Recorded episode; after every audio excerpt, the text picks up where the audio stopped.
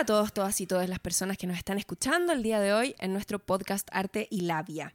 Hoy estuvimos con Juan Esteban Reyes, él es pintor. Eh, como cada semana les pedimos que ingresen a su Instagram. Es tal cual como suena, Juan Esteban Reyes, y al final tiene un guion abajo. Mi nombre es Bárbara Quiroga, estamos con Laila Pizarro. ¿Qué te pareció eh, conversar con Juan Esteban? Me encantó. Me encantó, me encantó su proceso, su proceso de crear arte. Mm. Él es súper riguroso en, en sus tiempos, en darle... En sus tiempos me refiero a que bocetea su obra, la analiza, la piensa, la trabaja, la borra, la vuelve a hacer. Sí. Y eso, eso es lo que a mí me gusta del arte, de la experimentación, de nunca, nunca estar siempre seguro en, en qué, qué- qué va, va a salir. Y también él hace serigrafía, trabaja como maestro de serigrafía. Bueno, igual en el podcast Ahí le explica, ahí le explicamos cómo es que es lo que es esto de verdad. Entonces hablamos de capas, de color, de, de transparencias. Eh, Entonces es súper entretenido. Para mí, eh, cuando hablamos de técnicas, es que lo que más me gusta. Así que escúchelo, está está súper bueno. Además, este es nuestro último episodio de, de la temporada. Entonces, verdad. volvemos en marzo. Y a su- no, vamos a hacer algo en, en el Instagram Live o algo, algo por ahí. Pero así Vamos que disfrútenlo mucho y, y tenemos caleta de episodios que pueden escuchar de antes también. Así Sí. que disfruten su verano. Invitadísimos. Gracias por estar ahí, por haber estado. Hola Juan Esteban, ¿cómo estás? Bien, gracias. Qué bueno. ¿Cómo ha ido tu semana? Súper bien. Va a ser un día martes. Estupendo. Maravilloso, maravilloso. Eh, bueno, nosotros llegamos a Juan Esteban por, por muy randommente, en verdad. Sí.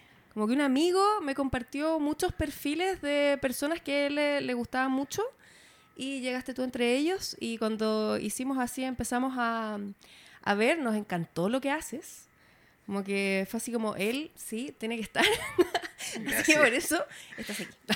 Sí, sí, no, me encantó. Y vimos las pinturas, me encantan estas pinturas. Sí. Y creo que las he visto en vivo, en vivo, pero no quiero decir dónde porque capaz que no sean ellas, pero siento que las he visto y que me impresionaron mucho en vivo. Ah, Pero no hice mi tarea de buscarlo si era correcto o no, entonces me callada. Que quede en suspenso mejor. Que voy a quedar en suspenso. Vamos a quedar en que sí las vi y que es de como, wow.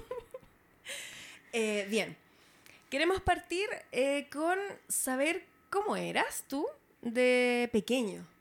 Nos, causa curiosidad eso de todos ustedes, de todos los artistas que pasan por acá. ¿Cómo, ¿Cómo ocurre que te transformas ahora en la persona que eres ahora, en el artista que eres ahora? Entonces, eh, queremos saber, no sé, ¿tenías hermanos? ¿Dónde creciste? Si creciste en una casa, en un departamento, o no sé, si tenías un lugar favorito de chico. ¿Cómo eras tú cuando eras chico? Estupendo. Bueno, primero, de verdad, muchas gracias por la invitación. Fue muy, después de una cuarentena, es muy, muy grato estar acá hablando y sobre todo presencial. Sí. Así que se agradece. De verdad, muchas gracias. Eh, la infancia, bueno, yo en realidad eh, me crié fuera de Santiago, en. Padre Hurtado. Eh, somos cuatro hermanos. Tengo una melliza, eh, Belén, y dos hermanos más, un hermano y una hermana, Javiera y Domingo. Ah, son dos y dos. Exacto, somos dos, o dos, dos y dos. Y, bueno, y coincide que también que nos llevamos muy poquito entre los cuatro. Ah, era como una Entonces, pandilla. Éramos una- exactamente. y lo que sucedía también es que nosotros vivíamos en Padre Hurtado e íbamos al colegio a Isla de Maipo, ya que quedaba, bueno, en, en- en- en locomoción en ese tiempo, yo me acuerdo, nos demoramos como entre 30 y 40 minutos. ¿Ya? Y eh, entonces no teníamos, era una casa, era una casa con un patio relativamente grande, entonces hacíamos mucha vida entre hermanos. Era muy, muy, muy, éramos muy, muy unidos, muy unidos. Entonces, eh, yo creo que eso fue muy, muy power para mí. El hecho también Mm. de, de- de tener esta cercanía con mis hermanos y hermanas. Mm. Y, y sobre todo también eh, el hecho que empezamos a generar como, bueno, las, mismas, las típicas dinámicas como de, de hacer cosas en la casa, desde, no sé, eh, eh, inventar un, un circuito de, de baile o de Ah. competencia o en ¡Qué un momento o en un momento me acuerdo que eh, mi papá eh, por un por un emprendimiento medio loco que trató de hacer fue a Estados Unidos trajo una cámara estamos hablando como de los años 90 ¿Ya? Y nosotros un poquito más grandes después agarramos la cámara y nos empezamos a, a grabar videoclips caseros. Entonces era muy pelacable. Y eso de registro hasta ahora, Eso- pero eso te iba a va a quedar muy oculto. Nadie lo verá. Nadie Nadie lo lo verá. ¿Y ustedes lo han visto últimamente? sí, sí, es nostálgico, muy nostálgico. De más, es po. increíble. Es que qué loco verse de chico como en vivo, o sea, como moviéndote, digamos, no en fotos. ¿Y qué hacían? O sea, em- hacían como una película, una Sí, serie era, que... era, su- era demasiado divertido porque nos poníamos a grabar, ponte tú a hacer las versiones del Festival de Viña. Entonces empezamos a personificar, no sé, pues, en, una- en una yo era Michael Jackson, entonces hablaba en inglés y mi hermana me traducía lo que yo hablaba en inglés. cosa que hasta el día de hoy no hablo mi inglés súper así tarzán, muy malo. Y entonces eran puro también, bueno, eran otro, ot- imitábamos otros artistas, después con mi hermano también empezamos, me acuerdo, eh, a, a tratar de, de- de hacer como películas, cosas, pero muy así, eh, muy, muy, muy como casera, por así decirlo, ¿cierto? Y, sorry.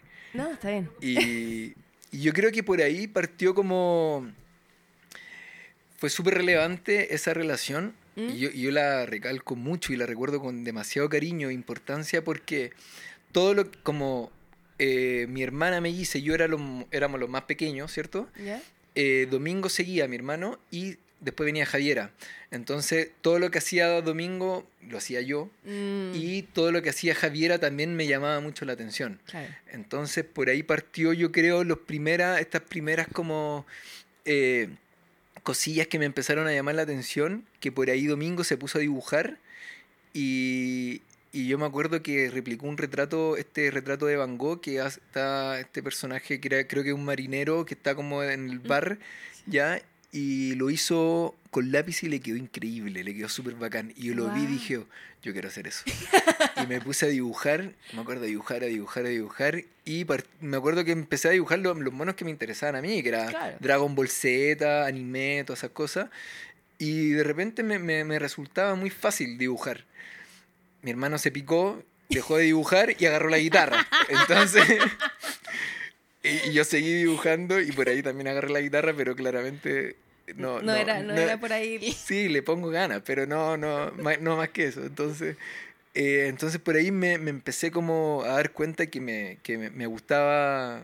¿Y de qué edad estamos hablando ahí? Tenía como 9, 10 años, yo creo.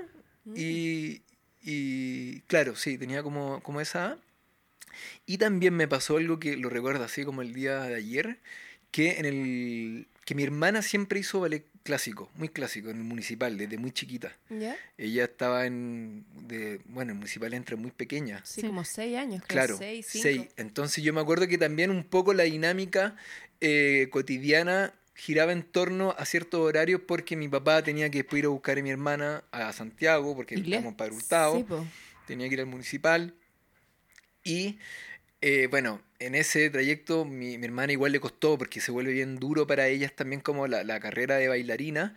Y de repente, bueno, eh, empieza también a, a hacer clases de teatro en el colegio, a tomar clases de teatro, perdón, y eh, me acuerdo haberla visto en, una, en un monólogo que hace, vestida de blanco en el escenario en el colegio, y yo la vi y lo primero que me dio una sensación como de vergüenza ajena, así como, como ¡ay, chuta! Así como, me puse muy nervioso, así muy nervioso como que la...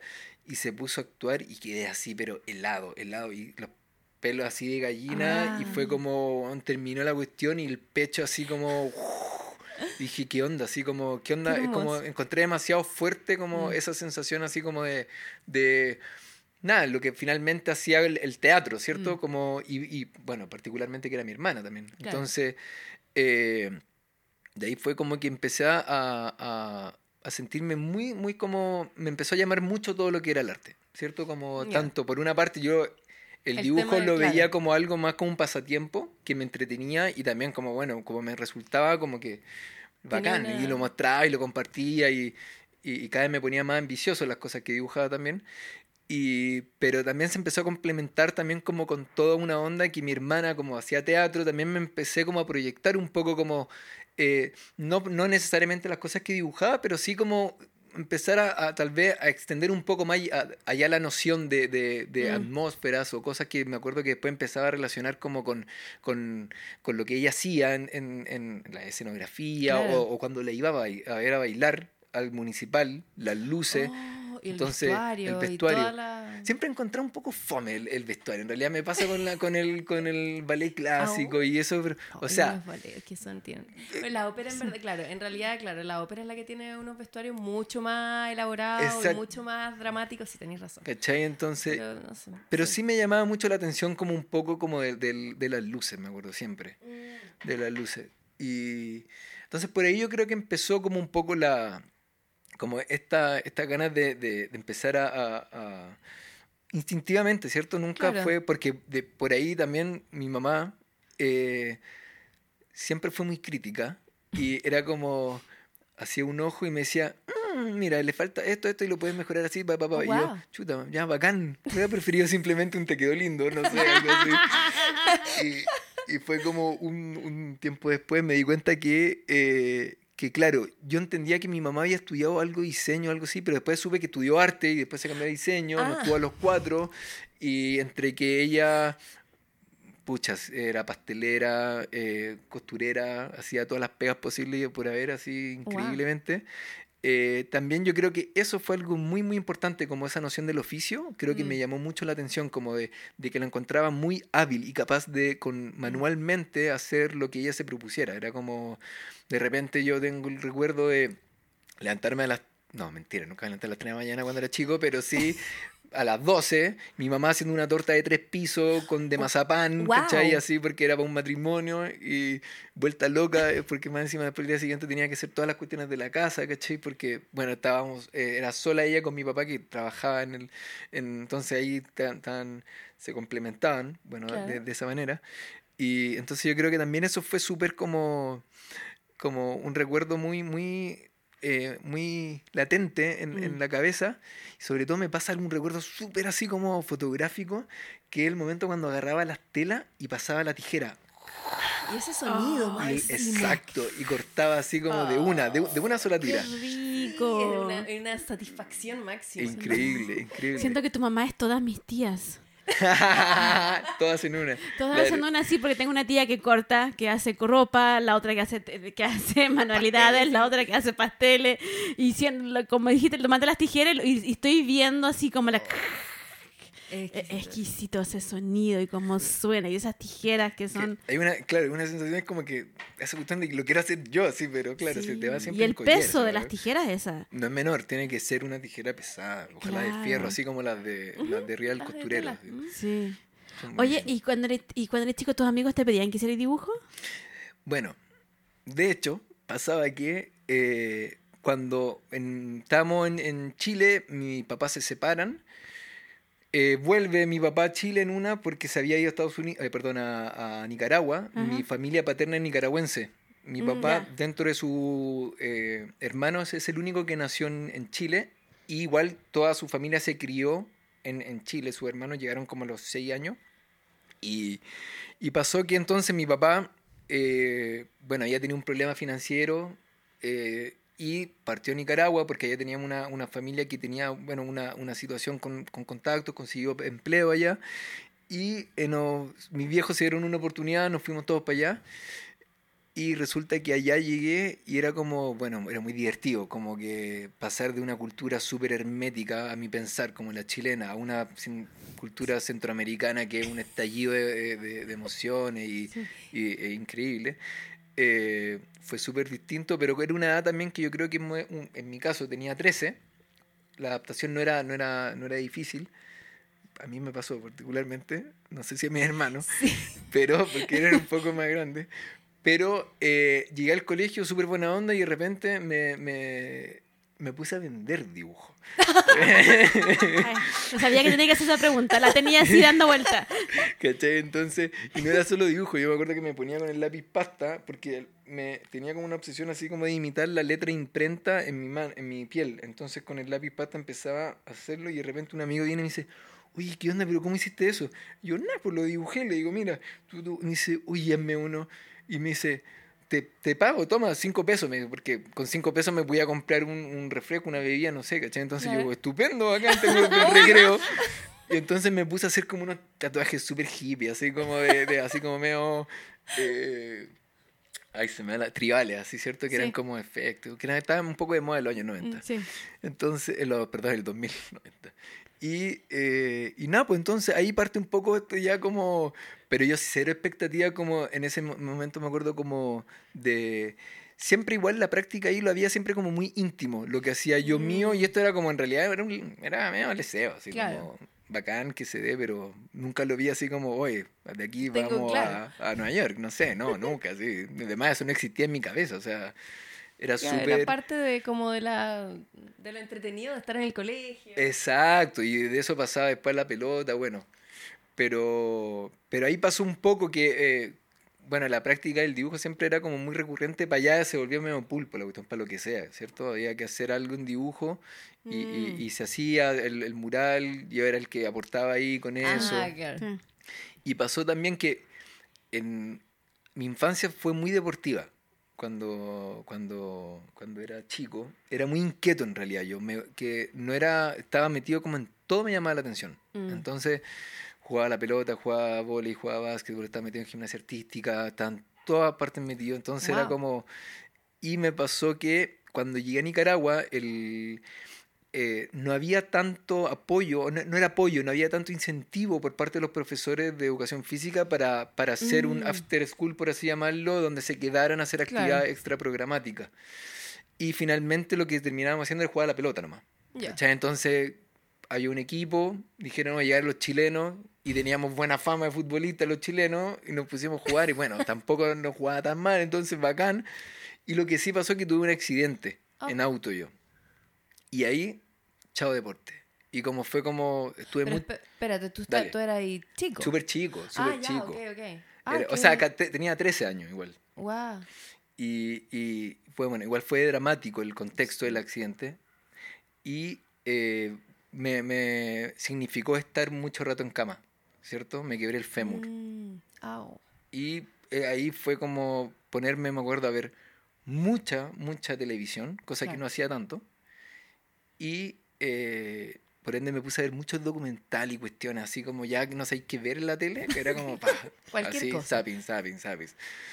Y me, y me puse a dibujar también, harto, harto.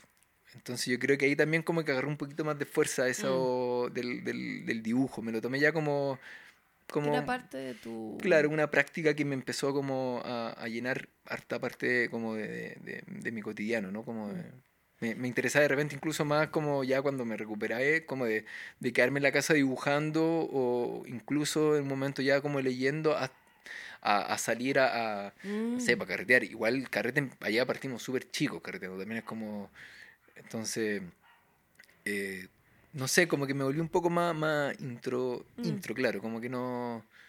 Cosa que tampoco tenía dificultad para sociabilizar, No, pero claro, y fue era una cosa opción. media opcional. decir. Exacto. ¿cachai? ¿Y tú estuviste ahí hasta cuándo? ¿Hasta qué edad? Estuve, terminé el Nicaragua? colegio ya, en, Ah, en bueno. Nicaragua. Ya, y cuando volviste a la escuela ya onda enseñanza media, no sé cómo se... En la- eh, allá, la- claro, en la secundaria. ¿Secundaria? Y allá lo que pasa que son un año menos de colegio, Ah, ok, ¿cachai? Entonces termináis, claro, salen a los 17 ya. eh, las personas. Y yo siempre tenía, siempre sabía que iba a volver a Chile. Nunca para mí fue una opción quedarme. Ya. Y bueno, lo, con mi- con lo de mi papá no funcionó. Mi mamá duró muy poco, allá como un año y medio, incluso menos.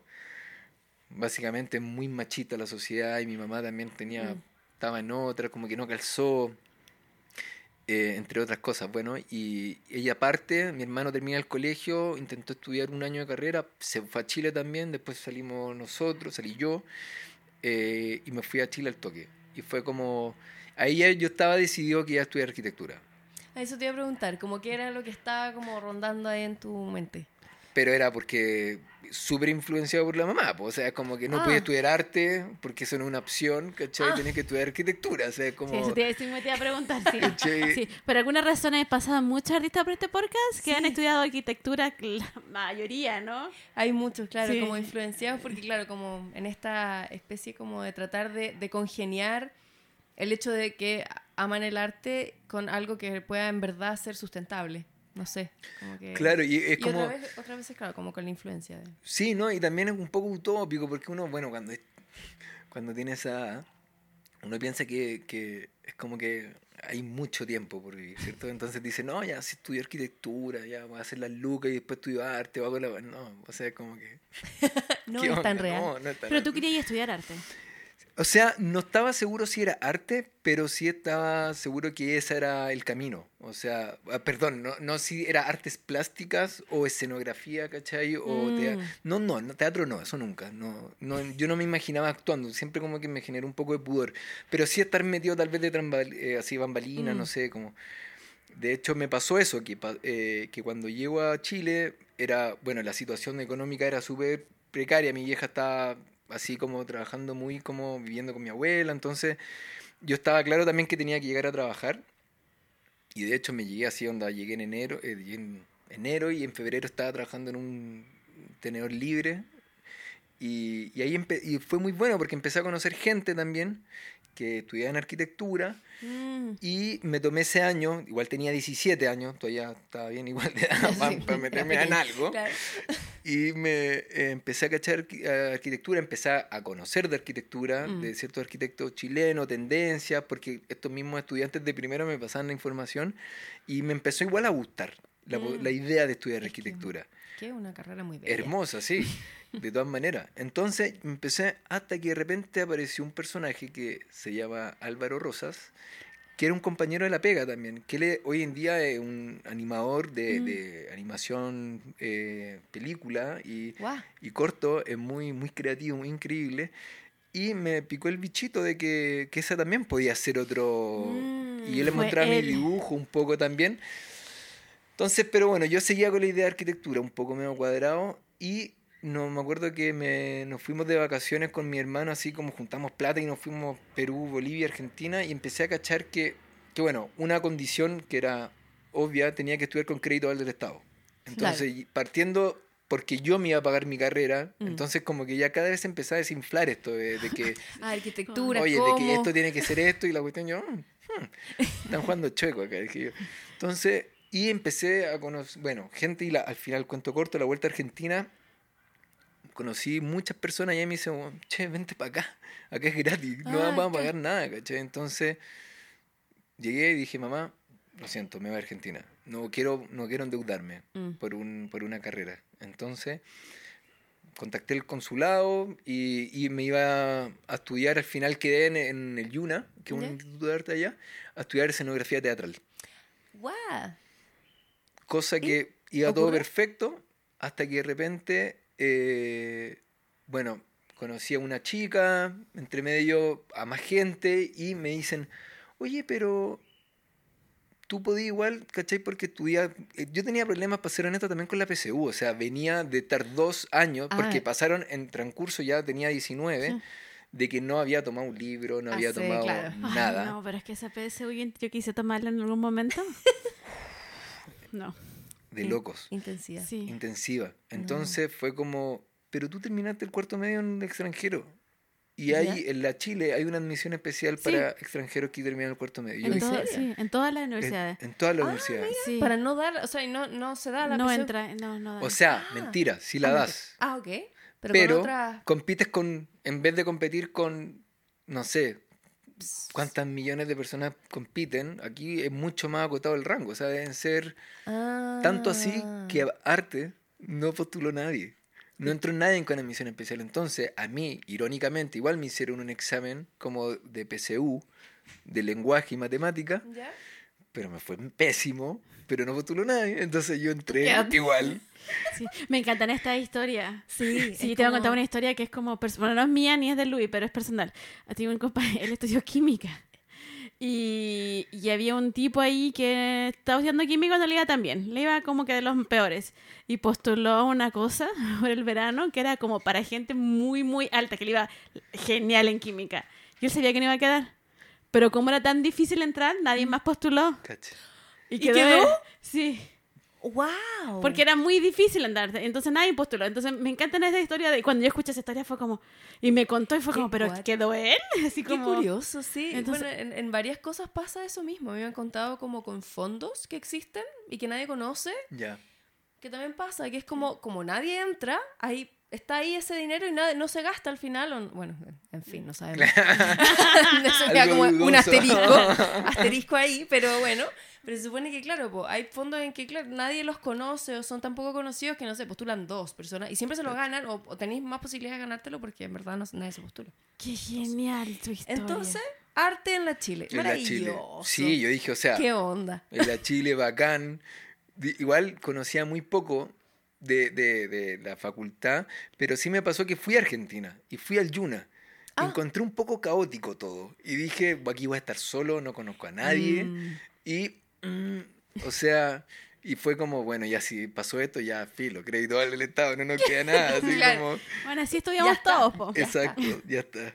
Y ahí está todavía. Continúa. Continúa. Salud por los Salud, créditos. crédito al Estado. No, que yo tenía amigos que me han dicho no van a estudiar por el crédito y le digo no, pues que estudie igual porque de eso después, después se habla. Exacto. Son conversables. Hay, una, hay, hay un asterisco ahí también. Sí. Claro. Y Entonces, ya, estaba ahí. ¿Y qué te pareció estar, como, entrar tu primera clase? ¿Cómo, cómo fue como enfrentarte a esto de, de estar estudiando arte al final? No, o sea, fue como Como- un poco. eh, en realidad, eh, un poco raro, como que siempre. eh, desde que yo creo que empecé a tomar como esas decisiones, era como que mi mentalidad era algo que tenía que pasar, ¿cachai? No era como tanto sorpresa, no era, era como el que, era el camino que se iba dando, ¿cachai? sí. Entonces como que llegué allá a la facultad y fue como, lo que sí me llamó mucho la atención de que entraba el, el- el primer día de clase, que éramos 30 alumnos y éramos eh, cinco hombres y el resto Oh. eran puras mujeres y yo decía, wow, qué raro esto. Ya, pero bueno, da lo mismo, bacán. O sea, en realidad no tenía na- nada lo mismo. Si venía, salí de un colegio Claro. en Nicaragua, en Las Teresianas, que era de monja, Oh. y éramos, era lo mismo, porque se había hecho eh, Mixto hace poco. mixto hace muy poco, Ah. ¿cachai? Entonces no, mi problema no era con eso, pero eso ya como que no Era- sé, me pareció sí. extraño, como, va, ¿qué onda? No sé, pero... ¿Qué onda los igual- hombres que no están estudiando arte? Sí, ¿qué pasa acá?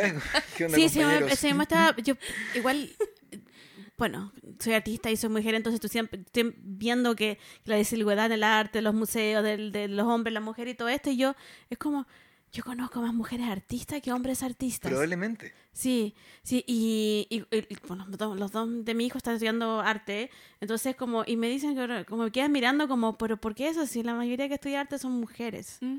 Y, que- y es, es, es como... mm, O sea, en raro. el fondo, eso evidencia lo que ocurre. al final. Claro. O sea, pueden haber postulando, no sé. Me imagino que eso debe ocurrir, porque si hay tantas, es como. Obvio Es que evidencia lo que que- ocurre al final, ¿o no? No sé, yo tengo mm, una mirada, mm, no, con un poco, voy a decir, un- no, no- ah, no sé, me está complicando la, la- respuesta. Por Ah, favor, no, no, no. siéntanse cómodas. Es que yo siento que sí, que hay una desigualdad y sí a, a un hombre lo, lo, lo ven mejor que, que, que una mujer. Sí, eso no, no, no, en el tema de arte y que postula al museo y todo eso. Pero también no quiero qui- quiero también decir que las mujeres se atreven menos, que el Claro. hombre se atreve más. Y, y lo voy a decir solo de mi experiencia para que nadie me ataque a mí después. A mí me da mucha vergüenza ir y postular y hacer cosas. Era como, no, no soy tan buena. la, la, la". Y Mm. todos esos rollos que, que, que yo me pasaba y, y de hablar delante de la gente. Pero después cuando me di cuenta que, que no, que tenéis que hacerlo. Porque si quería avanzar, tenéis que, tú tenéis que estar ahí, tenéis que estar, tienen que ver. Y esto lo aprendí de otra mujer, Mm. que fui a una, a una conversación de fotógrafos y había solo una mujer. Y, y fue hace muchos años atrás. Fue cuando yo estaba como, "Ah, la vida se me va a caer. Y, y ella dijo, y ella lo dijo, dijo, y le preguntaron, oh, tú eres la única mujer en- dentro de todos estos fotógrafos. Y ella dijo, y le dijeron, ¿por qué? ¿Por qué tú? Era como, ah, no, no contratan a ninguna otra mujer. Era como así la pregunta. Al- ya. Ya, y ella dijo, yo soy la única porque yo soy la única que si me llaman a las 11 de la noche para sacar una foto, yo voy a ir a las 11 de la noche a sacar una foto. Dijo, si tengo que estar a las 7 de la mañana el otro día, yo voy a estar a las 7 de la mañana. Debo llegar a mi casa a las 2 de la mañana. Dijo, por eso estoy acá. Y, y ella dijo, y todos los fotógrafos que están, acá han hecho lo mismo que hago yo. Dijo, yo no soy especial, ellos tampoco. Lo único que hacemos es la pega y no nos, no nos achunchamos con nada. Y cuando ella dijo eso, ahí fue como, eso es. Y, y ahí voy a dejar la cuestión porque se me puede hablar. Eh, te quería preguntar otra cosa. Después, ¿cuántos eran en un principio? Eran como. Oh, claro, éramos tre- como 30. ¿Y cuántos eh, Salimos- egresaron? eh, claro, se divide el grupo, ¿Ya? porque Ah, después la por Chile pasa en especialidades. especialidad. Ah, Pero verdad. ella, claro, igual éramos 20 en la especialidad, 19 Mm. me acuerdo, ah, no éramos, sí, no, y cada vez menos. Claro. Al final ya cuarto año era, nos veíamos como 10, así como en ¿Y en qué te especializaste? En pintura. En pintura. Sí, pintura fue. Bueno, de hecho eso era porque yo entro, me ¿Mm? acuerdo a la universidad y era súper ignorante mi visión del arte, o sea, muy muy muy precaria, era como ya Leonardo da Vinci y Dalí, yo creo que eran como, Claro. ¿cachai? Como porque y era porque mi mamá me lo había mostrado y Mm. claro, en ese tiempo no yo si bien es cierto había internet como pero nosotros no teníamos internet en la casa, Mm. entonces lo que teníamos en la casa eran cosas, de hecho no tenía muchas cosas de arte en la casa. Mm. Y, me, y, y entonces, básicamente, mi, mi relación como con el dibujo estaba muy ligada a, a las capacidades representativas, ¿cachai? Claro. Que, me, que yo podía lograr, Sí. ¿cachai? Era como un poco ya la- el virtuosismo, ¿no? De qué tan parecido me quedó el mono. Y me acuerdo que, primer año, eh, Francisco Sanfuente, un profesor de la universidad, me hizo dibujar con la mano izquierda. Y ahí entendí un poco todo. Dije que, claro, aquí la cosa no va por ahí. ¿Qué tan parecido te queda el mono? Como Claro. No, no es. Exacto. Entonces yo creo que fue como lo, algo que gatilló también un poco el... que me hizo clic. Ahí me Mm. empecé como ya como a dar cuenta de cosas mucho más interesantes que podíamos llegar y, y proponer como... Excelente. Sí, no, fue bien... Fue bien... O sea, fue como un mundo entero para ti. ¿O ¿no? Sí, como de- que toda una experiencia así como de punta a cabo. Como- es- Me imagino, porque es como, claro, no, es distinto para otras personas quizá que tienen como una afición mucho más intelectual quizá con el arte y que han visto, escri- escrito, leído, etcétera, empapado de arte Claro. antes de entrar a la... Exacto. Entonces para ti, ¡ay, qué bacán! Amo eso. Sí, fue súper todo muy encanta como, eso. como, como ingenuo, ¿cachai? Eso, como, claro. como la manera en que entré a estudiar arte, como que en ningún momento cuando entré me... Bueno, también yo creo me pasó de que como uno de, la- de los mayores miedos que no- nos provoca y sobre todo el entorno es como la parte económica ¿Mm? y como yo tempranamente me puse a, a trabajar en lo que en este caso Ah, lo que claro. sea dije bueno ya o sea la pega es la pega y hay que hacerla y si no hay que hacer las lucas y poder hacer cosas complementarias no sé Claro. Entonces yo creo que eso por una parte es algo que, que, que me dificultó un poco yo creo tal vez la carrera de, de que me hubiera gustado dar mucho más Ah, porque mm. tenía que compati- compatibilizar Sí. siempre como con la pega, ¿cierto? Con pegas, distintas pegas que tenía Mm. que hacer. Y, eh, pero finalmente igual lograba, lograba, no sé, por último encaminar las cosas y que lograr tener un buen feedback de, lo- de los profesores también. Mm. Entonces, Oye, ¿tu mamá qué te dijo? Porque ella quería que fuera arquitecto estudiar algo que te dio un trabajo de, ay, veras. siempre lo supe. Típico, típico comentario, mi mamá, es como que siempre lo supe, nada que hacer, así como algo así, me acuerdo que fue como que, chao. En fin, claro. En fin. Con- Continuemos. Era- Exacto. ¿Y ahora? El- el- ¿Cómo está? No, ahora, ahora sí igual. es como, como que no, ve, ve- bueno, ahora es todo un tema porque eh, de hecho muy divertido esta cuestión del Instagram, de las redes sociales, porque te empiezan a opinar y dentro de eso aparece la opinión de Sí. mi mamá y entonces como, ay, por fin pones colores más alegres, no sé, entonces como, Con tu todo como que- así, todo así muy... como, ¿elimino o no elimino el mensaje? Por fin. Pasaste por la etapa darks, todo así como carboncillo todo y después como, ah, y después colores y es como que lindo. Ahora Claro. sí, ahora sí estáis haciendo algo, lo otro no. claro. claro. ¿Cuándo dibujáis montañas? Exacto. Con un sol. No, bueno, es la típica, mi mamá siempre quiere que le haga un retrato de ella posando. Entonces, como, Ah, entonces bueno, se lo hice pero a mi manera y ahí logré un poco, un poco de paz con ese, con ese encargo. Pero qué genial igual retratar a tu mamá. sí, ¿Fue En re- entretenido el momento? eh, pero en realidad, me, me- o sea, no fue en vivo Fue como, el retrato, ah, ya. usé Ah, una foto que a mí me gustaba y, y que me interesaba hacer y por ende al final y al cabo fue un, Un experimento. fue un experimento, sí, también. Y yo aproveché a hacer un buen regalo de, de cumpleaños también, obviamente. Sí, Muy bien. Yo lo encuentro como estrés, me le- como que mi guatita ahora está como así como, no sé si... Sigue. No sé si podría, porque ¿qué si, qué si, qué si me dice algo? Cualquier Mm. cosa. ¿Qué si me dice que le gusta? Ahí me enfado igual. Claro, Ahí me claro, enfado bueno, igual. pasa eso. po. No, no te tiene que gustar, no tiene que ser lindo el retrato, tiene que claro. Digo, "Oh, le gusta. Era obvio que también le iba a gustar, así como. No sé.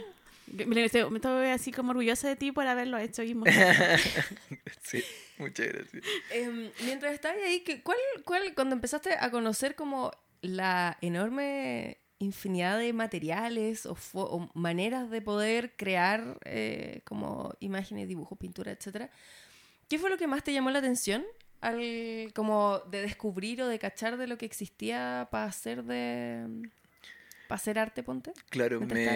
Sí, bueno, en el, en el taller que estábamos eh, metidos en la, en la escuela, era muy de pintura y, y por ahí me empecé como, de repente estaba, siempre estuve muy ligado a la figuración, ¿cierto? Entonces dije, a ver, como que siempre me, me- bueno, ya que cada vez em- empezaba a cuajar más las cosas en mi cerebro, empecé como a, a- y algo yo creo que muy de la escuela también como de cómo problematizar lo que uno hace, ¿cierto? Cómo Mm. darle, darle como algo que, que generara de alguna manera alguna tensión o alguno, algo más, más allá de lo representativo, ¿cierto? Entonces me empecé a meter mucho como con la experimentación de materiales, así formalmente. Mm. Entonces tuve, yo- y bueno, fue como mi examen, eh, fue parte de mi examen de, de- de la escuela, donde eh, lo que me interesaba era como remitir a, a, un, a una figura, pero básicamente era como jugar, como con la experimentación entre los barnices, el aceite, los colores, y que remitiera la idea de, de- de- tal vez de,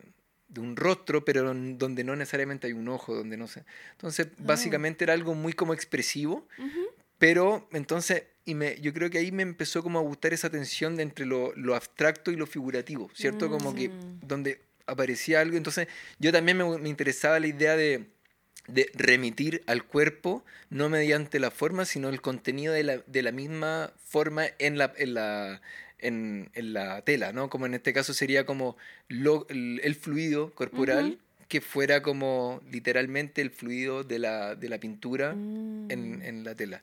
Entonces, y ahí, bueno, tomaba un poco formas como más ovaladas que remitían un poco a la cabeza, entonces ahí uno tal vez la mente se podía ir guiando en, en la manera Claro. de, de- de leer estas Mm. cosas.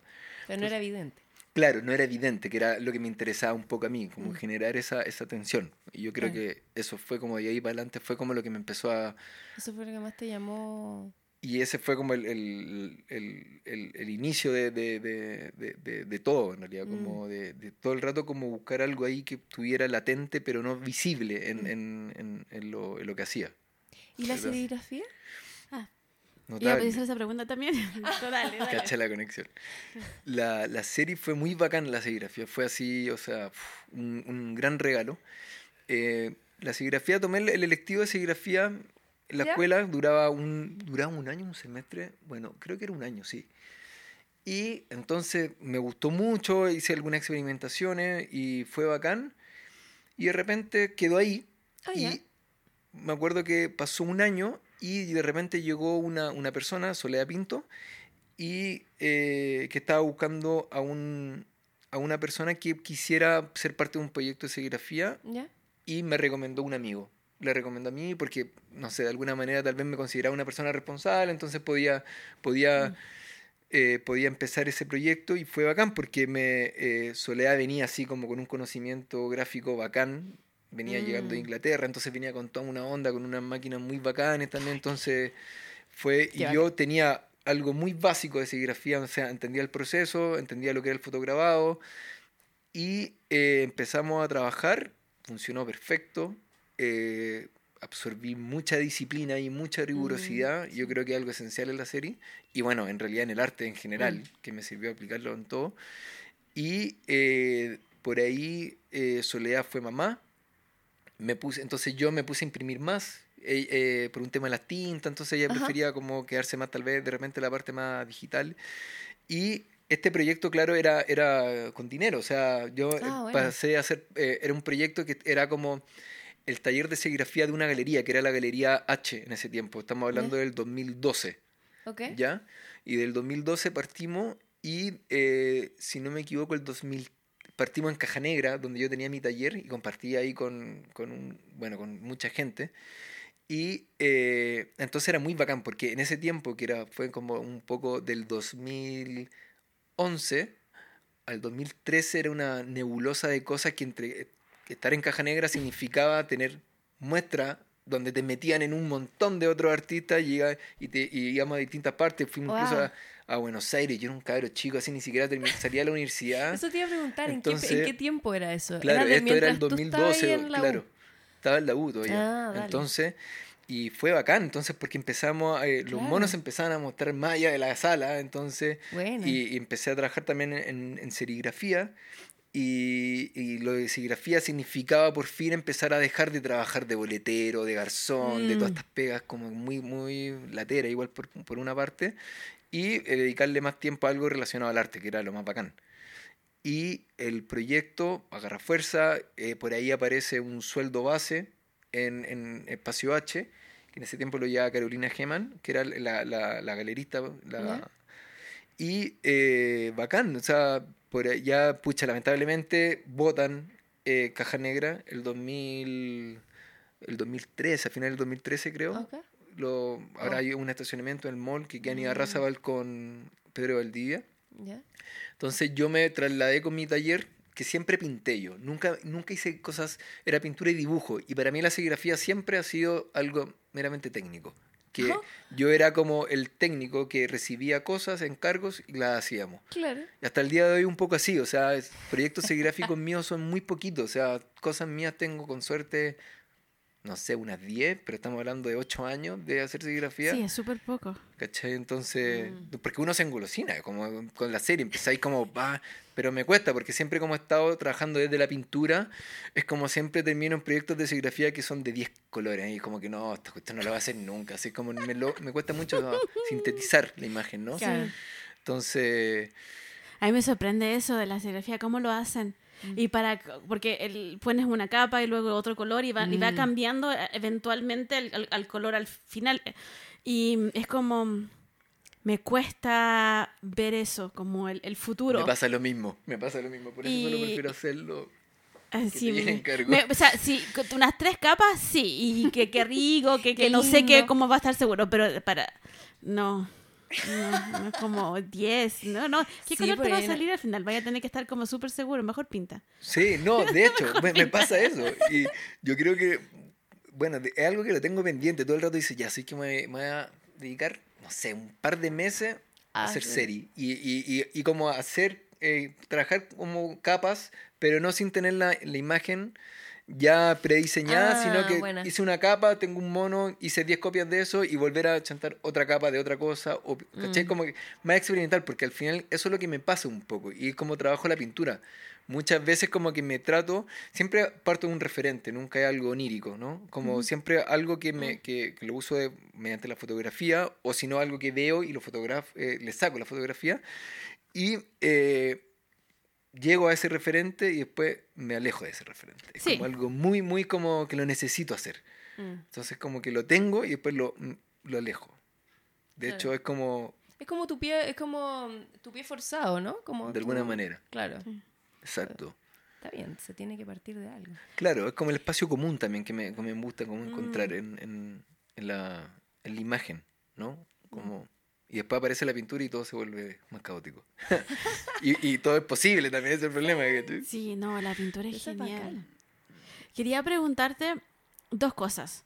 Ah, una, ¿cómo, ¿cómo te encargan la serigrafía? ¿Te dicen exactamente qué colores usar, por número, todo al No, detalle? todo al detalle y ultra mega Mateo. Yo soy súper meo toque igual en eso, porque, porque bueno, llega, la- llega, llega la persona y dice, mira, quiero hacer esto. Y yo le digo las posibilidades que tenemos, cómo trabajar esa imagen, ¿ya?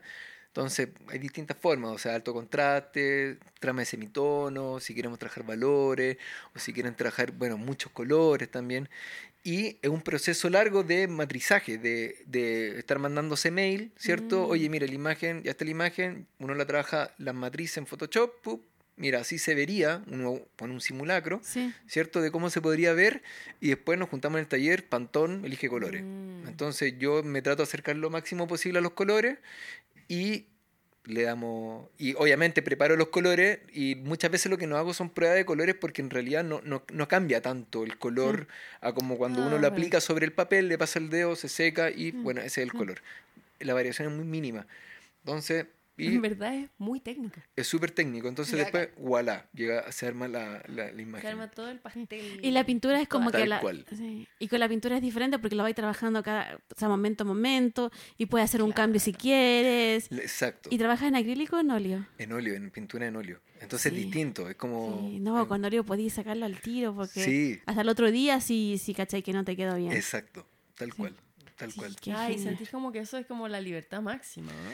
¿Sabes que no sé si tanto? ¿O no? Como que te Es que de- dentro, de- no, que yo creo que dentro de mis lógicas de pensar y más encima yo creo que ahí, no sé si echarle la culpa, pero igual es como las mañas de la escuela, como que eh, te quedan súper impregnadas, pues entonces como hay, igual la pintura la trabajo por capas, ¿cachai? Sí. Entonces, muy por capas. Entonces, para mí hay como momentos donde, a ver, ¿cómo lo hago? Como que últimamente que me, me, me he obsesionado, ponte tú, no sé, con no usar blanco en la pintura. Entonces Ya. trato de usar el blanco en la tela y para lograr como los colores más transparentes voy trabajando como trementina, medium, hasta bueno, en realidad hasta el medium, después no le echo más aceite, pero eh, me permite como generar una transparencia en los colores y eso a la vez también te permite generar como una pseudo, una saturación más rica, o sea, sin meterse con lo con el blanco, que el- Sí. te metes con el blanco y aparece un mundo nuevo porque ya empiezan grises, entonces ahí hay que meterse en otra, en otra, en otra etapa, por así decirlo.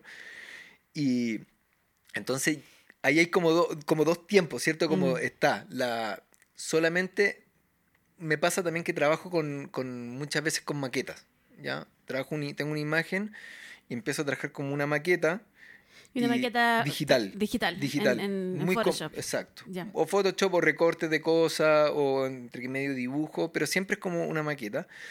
Y eso me da un pie de inicio y de repente pasa que o la soluciono muy similar a la maqueta, bueno, nunca es tan similar obviamente, pero eso me permite como respetar ese orden de transparencias, de cosas, Mm.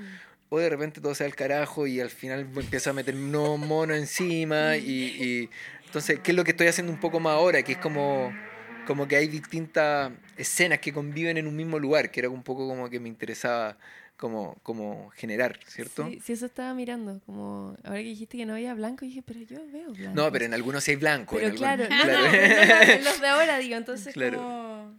Sí, qué interesante tu, Sí. tu opción de no ponerlo. Pero eso, eh, pero, como, eh, por etapa, yo imagino es que, que te da como... sí, hay porque, momentos en que... Claro, que básicamente cuando ya se va secando, uno va a ir trabajando con trementina y le empieza a echar un poquito más. La gracia de la trementina es que se seca muy rápido, entonces te permite hacer un, como por así se le llama muy tradicionalmente, el matado de tela, que te acerca como a una atmósfera de la pintura, ¿cierto? Sí. Y después vaya agarrando otros colores. Pero espérate, explica lo que es matado de tela. Matado de tela, tenemos la tela en blanco, ¿cierto? Sí. Y ponte tú, no sé, pasa mucho en la, en la pintura más tradicional, sobre, sobre todo barroca, que tiene una luz que tiene al- tal vez alguna eh, un color más cálido o un color más frío. Entonces el matado de tela, si yo quiero algo muy frío, un turquesa o un viridian, Ah, todo. ¿cachai? Todo de Ah, una. Es como, es como un, un Abajo. lavado. Antes de todo. Antes de todo. Sí. Y eso más encima rompe el Ah, cliché sí. de la tela en blanco, te sentís más libre también. Sí. Todas esas Sí. cosas de teoría que... pero... El estrés es el mismo, la verdad, pero... el estrés es el mismo. El sí. color es diferente, pero el estrés es el claro. mismo. Estás ahí La cuestión igual en tenés la que nada. llenarla. Sí, pero la es como pintada. eso, como una... Como que le dais Ya. Sí, con sí. la mano, ¿cachai? Sí. por eso, por eso el dicho es como matar la tela, ¿cachai? Como al final estáis matando el blanco la tela. Ya esa, esa cosa más impregnante que te cuesta empezar, chao, para la casa. Mm. Se fue. Entonces, Wow. ahí... Igual es el vacío, que es como vacío de otro color. ¿Cómo? Como que igual es un vacío, Sí, siento, como es sí, un de vacío todas- de otro color, Sí, pero es un de todas igual. maneras. Pero ya partiste. Y al final casa es como ah, la excusa, ¿cachai? Claro, ¿no? Como- Buena, claro.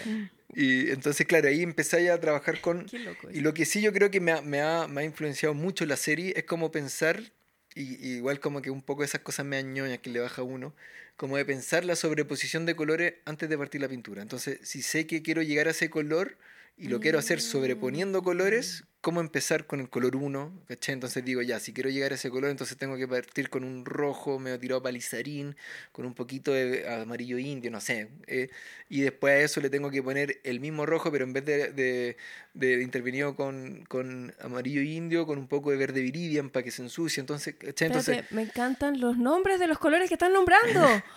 ¡Qué hola! que a todo, a todo esto es una, es una paleta súper así como súper clásica y súper precaria. Como que también me, me funcionó un momento. tienes? Son súper poquitos. Bueno, mentira, ahora fue- me empecé a chaconear un poco más y empecé a usar más. Pero eran tres colores. Trataba de, de lograr la, la paleta con cantidad esos de tres colores, que era el ocre, Sí. el, el amarillo ocre, el rojo alizarín y el verde viridian. No, es que yo necesito saber cuál es. Solo esos tres colores. Entonces ahí me permitía moverme a todos los aspectos que eran Sí. o- o- la gracia de, de hacer, de, de, claro, trabajar los negros ópticos, por ejemplo, con el verde, la mezcla entre el verde viridian y el, y el, y el rojo alizarín, es que te permite irte a lo cálido, a lo frío, pero igual siempre termina siendo una pintura un poco fría, ¿no? Sí. A no ser que hicieras un verde, eh, perdón, un negro óptico con tierra de, eh, con tierra de sombra y azul ultramarín, ultramar, ¿cachai? Sí. Que ese otro, esos son, un, son negros más tierra, ¿cachai? Entonces, siempre me tiré por lo otro y en un momento me dije, oye, pero con estos tres colores puedo lograr muchos otros colores, ¿cachai? Y dije, es súper caro el óleo, vamos Es con esto. Y me quedé pegado, me ¿Qué quedé, más? mucho, No, me quedé que- mucho rato pegado en eso. Y eso es como muy serigráfico, ¿no? Como que Todo el La rato, bueno, la cuatricromía tenemos Claro. el, el, el, el con eso se logra toda exacto. la, la Sí. otra, todo. Tal cual, tal cual. Y o sea, de como hecho, que tu mente es de... es- pues, sí, tal vez un poco eso. Está como... Sí. Qué o buena. sea, que te Se te escuchaba hablar y también estabas subiendo la misma cosa, así como esto es de serigrafía, Claro, está como como analizando los colores de antemano. Excelente. Quería preguntarte sobre influencias. Las influencias que tenías cuando estabas estudiando Ya. arte y las influencias que tienes ahora, que ya, ya eres artista, artista, artista. Ya, wow. Eh, Son los que te gustaban. sí, sí, yo creo que Ponte tuvo influencia cuando estaba estudiando. De repente, bueno, dentro de mi ignorancia, super power, yo tenía compañeros que cachan. eh, eso es lo bacán también, que empezamos de repente y también había un ambiente súper chaquetero. Era como así como, oye, puta, está súper fea esta weá. Como, o sea, pero oye, mina, te quedó súper julero, ponle más ganas, así, pero era como, era como medio, era un poco, no, no llegaba el bullying, pero así como nos chaqueteábamos, pero No, igual como sí, al mismo tiempo tirándonos para arriba, como, oye, Mm. pero mira, ve a este otro artista, entonces. Y me, bueno, me pasó que en un momento hice un cuadro y alguien, un compañero me dice, weón, ¿qué onda? Está súper bacon. Y yo le digo, ¿quién es bacon, weón? Cacha, o pues, sea, entrando Sí. bien en la carrera y yo ahora me, me, me cacheteo a mí mismo. ¿Cómo, cómo no No conocía le a podía bacon? hacer eso a nadie ahora. a sí. nadie, ¿cachai? Entonces como que... Y ahí conocía y fue así un... un pum. Si bien es cierto, como que, claro, me, me, me llamaba mucho la atención, no- siempre yo tal vez me, me acercaba más a algo más figurativo, ¿cachai? Bueno, excepto las cabezas que eran mucho, casi al límite de lo abstracto. Eh, Bacon como que me, me ayudó como a generar esa idea como de desgarro, como, ¿cierto? Como de la imagen, como esa, eso algo que finalmente no sé si está en la tela o está fuera de la tela, algo muy loco, es como, no sé, una sensación media como grotesca al mismo tiempo. Sí. Y ahí fue Bacon como... es el- una imagen que tú que se ve en todos lados, la del Papa, que Ah, está claro. como ah, así que como para arriba y para abajo. Qué hermosa, que es un cover que le hace a Velázquez. Sí. Oh, wow. Sí. Entonces, y de ahí, Intensidad. Intensidad. Mi, mi, mi referente en la Me escuela. encanta cómo mezclaste la música y el arte, es que es un cover. Bueno, paralelo a esto, la música es, eh, algo esencial. Es como que no se puede pintar sin música. Es como, nada, para mí es como siempre, todo el rato, todo el rato. Es Sí. como muy, muy Apoyo. necesario, todo el rato.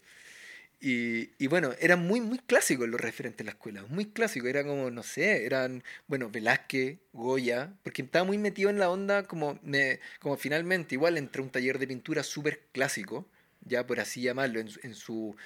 A ver, al final no terminaba siendo tan clásico, pero sí como el inicio era algo muy tradicional, ¿cachai? Sí. estábamos pintando bodegón, nos están enseñando a hacer veladura, entonces era como, por ahí los mismos referentes que nos aparecían, yo empezaba a notar, captar, pero debo admitir que tampoco, siempre me he sentido como un poco lento a eso, como que es como que la información me llega antes de buscarla. Se nota, es como que muchas veces como que Mm. estoy tan preocupado de solucionar, bueno, me pasa más antes, igual sigue siendo un poco así, pero que me, me estoy tan preocupado de solucionar cosas que, que están en la cabeza que buscar el referente antes, ¿cachai? Sí. Entonces me eh, era como, va, muy, muy, muy clásico lo, lo referente hasta que después ya empecé a, a, a meterme más en la, en la pintura y, y, y bueno, he pasado por distintos como, yo creo que en, en lo último, a ver, desde que salí de la escuela, eh, han sido referentes bien como, bueno, en realidad no están tan distintos eh, cuando salí de la escuela y salí haciendo estas cosas como me más, más cabezas más grotescas, que era un poco el límite de la, de la, de la, del abstracto, me interesaba mucho como esta idea de lo grotesco, ¿no? Entonces, de hecho, hice como una instalación que era como una cita al Cordero de, de, de Gollado de, de Rembrandt, que era una, era, me acuerdo, era, un, era como una intervención que era a luz con eh, a- barniz, intervenía con pigmento y esto similaba como el, el tejido o la, o el, o el, ¿cómo se llama? La, sí, ¿La el tejido, la grasa del cordero. Entonces, Ah. y eso yo lo extendí, tenía la forma de un cordero y de extremo a extremo en una sala y era como... Entonces me pasó que como me gustaba la relación material, como toda esa experimentación, pero de repente dije, "Buah, me estoy yendo a un lado como muy grotesco que no sé si estoy quiero irme por ese lado. Entonces volví a la ultra mega figuración y me puse a trabajar como, como retratos de que los sacaba yo, le, le pedía a amiga y bueno, a mi hermano, mi modelo, eh, que me gustaba simular como el- la posición de la morgue, ¿no? Como si estuvieran en una situación de morgue y estuvieran tapados con un, con un velo en la cara. Entonces me gustaba esa idea como de tensionar como la idea del velo en la cara y donde en realidad los cuerpos no estaban muertos, la piel e- era una piel colorida, ¿cierto? Mm. Pero en una situación que parecieran estar en un contexto de morgue. Entonces eh, me gustaba como indagar en eso, ¿no? Y por ahí en los referentes, eh, hay un referente que apareció que fue muy power y yo creo que me costó un poco sacármelo también, fue Borreman, Michael Borremans, que es un, ar- un artista belga, un pintor belga, muy pintor, y muy, muy barroco también, o sea, cómo trabaja la... eh, tiene, una, tiene esta idea del modelo, ¿no? Como muy clásica, pero al mismo tiempo tiene Mm. como, logra ser Oh. también como algo muy como de repente, algo que Wow. Como limita un poco como con escenas medio surrealistas porque son Mm. un poco imposibles, ¿cachai? Como, no sé, Claro. una galla media flotando, o, pero en un contexto donde todo es... Entonces me gustó esa idea de que hay cierto grado de, de- de incertidumbre que te puede eh, llevar a algo medio, no siniestro, pero sí algo medio perturbador, pero no Mm. es tan perturbador. Entonces como Sí. que me empecé a, a interesar Es un que poco eso es muy por... interesante. Esa sensación es muy interesante. Ese silencio me empezó a llamar mucho la Sí. atención. Entonces yo creo que por ahí me, me quedé harto rato como pintando, pintando, pintando, pintando. Y hasta que de repente, bueno, me llegué a lo que... Bueno, tampoco ha pasado tanto tiempo, sí, igual... eh, salí el do- cuando el 2013, entre medio hijas, entre medio muchas cosas también. Entonces como eh, la pintura igual... eh, la he mantenido constante, pero también hay periodos que tuve que bajarle también el, Mm. el- la- capacidad cotidiana, ¿cachai? mm. Como entre pegas y bueno, el TRC y todo pa- andaba muy power también, pero también al mismo tiempo no, no solo daba la serigrafía, entonces ahí había que hacer pega de Sí, montaje, pega hasta de fotografía, de lo que iba- sea, sí. Eso te iba a preguntar, claro, tú saliste de la U, estabas ahí todavía con esta cosa, o sea, siempre, nunca o sea, te nunca detuviste, paré, con, nunca con, te detuviste con la- la serigrafía no paré serigrafía. hasta el día de hoy, eso ha sido el- Buenísimo. Ah, ya, y con eso estaba ahí, cuando saliste de la U. Exacto. ¿Y qué, qué tenías alguna, como, no sé, como expectativa o ilusión que cuando saliste, como de, ok, ahora soy artista y... No, para ¿y nada, fue como qué?". que en un momento me di cuenta como que no, no. Yo creo que pasó como que como, como empezó, empecé a exponer, a tener situaciones como bacanes en, en- en un sentido como que eh, dialogar con otros artistas y en realidad éramos dos, dos cabros chicos que nos metieron, a- nos apadrinaron eh, eh, estas personas, ¿cachai? Claro. Que bueno, eh, Víctor Hugo y Mauricio Bravo dentro y Javier Rodríguez también como eh, grandes amigos como de que, que nos apañaban como ahí, nos invitaban a estas muestras, fue como interesante como, y de repente como que no, no me di cuenta cuando salí de la escuela, un poco era como que chuta, ya di el Ay, examen, ¿cachai? Pero... Tengo que porque- seguir trabajando, me voy acá, no sé qué. Sí, como- exacto. Entonces lo que sí eh, tenía un, un- bueno, y tengo un gran amigo, eh, Francisco, ¿cachai? Que él siempre fue bacán porque fue el- cuando tuvimos nuestro primer taller, los dos éramos como muy rigurosos en pintar, pintar, pintar, pintar. Mm. Entonces salimos de la escuela y era trabajo y Pintar. Entonces Sí. por ahí también fue el conflicto con mi pareja hasta el día de hoy, ¿cachai? La mamá de mi hija, que puta, la pintura, mm, la pintura, así como Sí. que... ¿Y Bacán, dónde, y dónde tienes, tienes un taller o dónde, dónde pintas? Actualmente tengo un taller, sí. Tengo, qué un, bueno. tengo un taller, pucha, bacán, así como logré un espacio abajo en el subterráneo de mi casa, pero es un espacio súper bacán, cómodo, amplio. Y, y, y fue bacán, apareció ahora como en pandemia. Entonces, antes estaba pintando como una pieza ultra mega chiquitita, pero finalmente Mm. como en pandemia tuvimos que adaptarlo entre, entre que hacer clases. eh, María Luisa, mi pareja, también tenía que ella seguir trabajando. Por ahí también empezó a hacer ella unas clases, ¿cachai? Entonces necesitamos un espacio que fuera parte del caos del classroom de las cabras Claro, chicas. sí. Entonces, que más encima son niñas, tienen siete años, entonces había que estar conectando. Era Bueno, un poco caótica como nos pasó a todos, yo creo, en la pandemia, así como la adaptación Pero qué buena. full casa. Sí, fue Porque, mágico, si claro, no me como, puedo... "Wow, ¿y esto?". Sí, fue bacán. Y de hecho, fue, eso fue muy bacán porque me estuve mucho rato pintando cosas chicas. Entonces como que me sentía muy como ya como al, al borde de la neurisma, así como, como que necesitaba pegar un, necesitaba mover el brazo. Claro. Y me pasé Sí. al tiro un formato mucho más, o sea, no mucho más grande, pero pasar de pintar cosas de el tamaño máximo que pintaba porque era algo muy como logístico, que era el, Sí, el pliego de, de papel, eh, que hay un papel que es especial para el óleo, Sí. ¿ya? Eh, papel figuera, que es de Canson, que mide como, no sé, 80 por 60, tal, tal vez por ahí. Eso era el máximo que voy a pintar, porque si metía una tela significaba que iba No. sumando telas, sumando telas, y, le- Claro. y, le- y este espacio de 3x3 que tenía, que no, 3x2 de haber sido, no sé, esto allá, eh, se iba achicando, y finalmente igual se fue achicando, pero, pero el papel era la mejor opción en ese Claro. momento. Y igual no era lo mismo pintar sobre papel Mm. porque no, no te permitía tampoco, sobre todo con esta, esta forma que me estaba gustando pintar, como ex- eh, exigirle mucho a, la- a las capas de solo de trementina y, me- y muy sutilmente ir echando medium. El papel empezaba, empezaba ya como a generar una mancha, entonces Mm. No, era, no era lo mismo. Entonces al final siempre terminaba en cinco cuadros distintos arriba de ese mismo cuadro. Que Igual Sí. se, se volvía también bien, pero...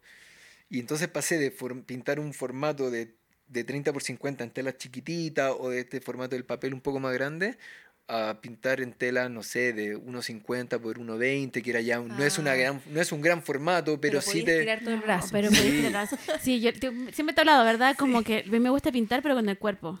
Ya, No perfecto. así como pintar, así como usar todo el cuerpo para pintar. Que, y lo que sea. Pero así como.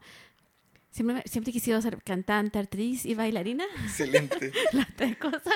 Entonces yo alucino que cuando estoy pintando algo grande, soy las tres cosas, porque canto las canciones, estoy bailando y estoy actuando. Claro. No me ve nadie, pero no importa, mejor igual porque canto, canto malísimo.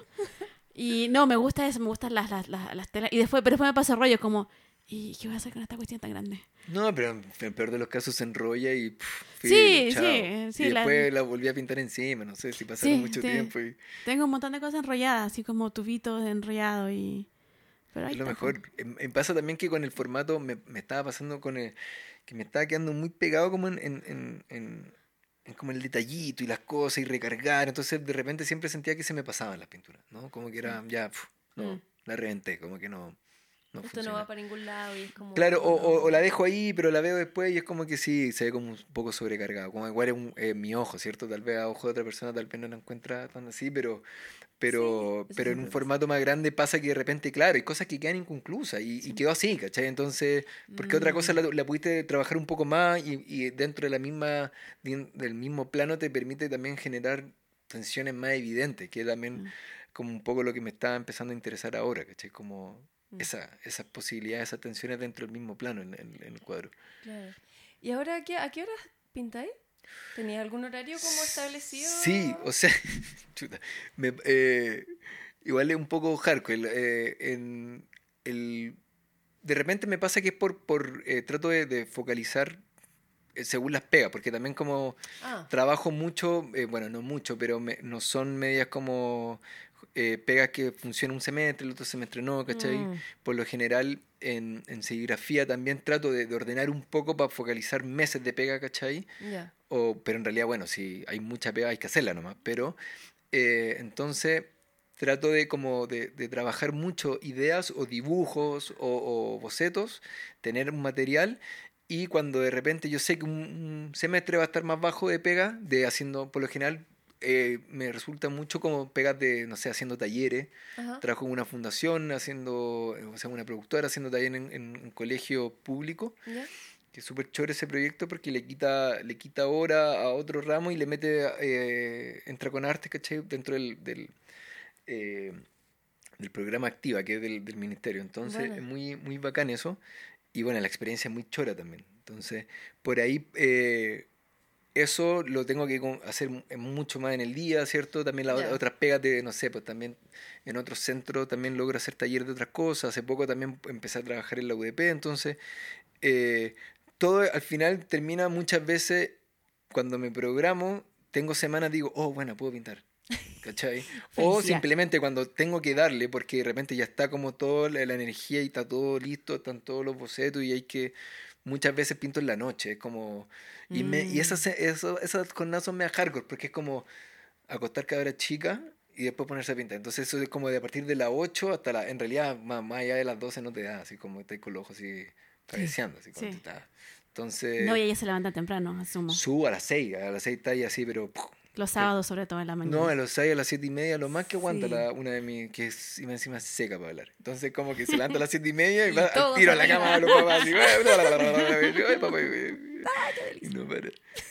Sí, pero entonces, como. Lo que sí trato que sea continuo. El, la, de hecho, muchas veces pasa que ya llevo más de dos semanas sin poder pintar y como que te empieza a tiritar la mano. Así Sí, como. Sí. ¿Y el genio Sí. te cambia? Sí, mucho, yo creo. Mucho. Sí, Sí, a todos nos- Son, de- son detalles. Son detalles. son detalles. son detalles. Parte creo que alguien te puede contestar mejor esa respuesta de pregunta que yo. Cambia. No, no, pero sí.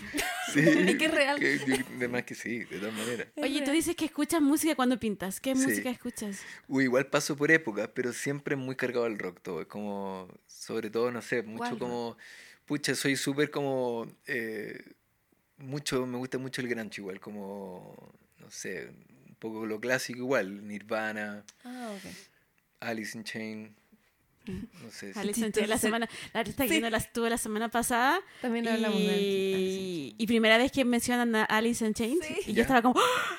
y ahora tú la segunda, o sea, dos. Pero, emoción. dos pero en- ¿sabes qué? Y debo admitir que tiene que ver algo con algo medio nostálgico, porque la, la- igual es medio, medio emocional lo que tal vez puedo decir, que me gusta como usar la, pintu- la música como catalizador, ¿cierto? Como Mm. que disponerme en, una, en un estado, ¿cachai? Como...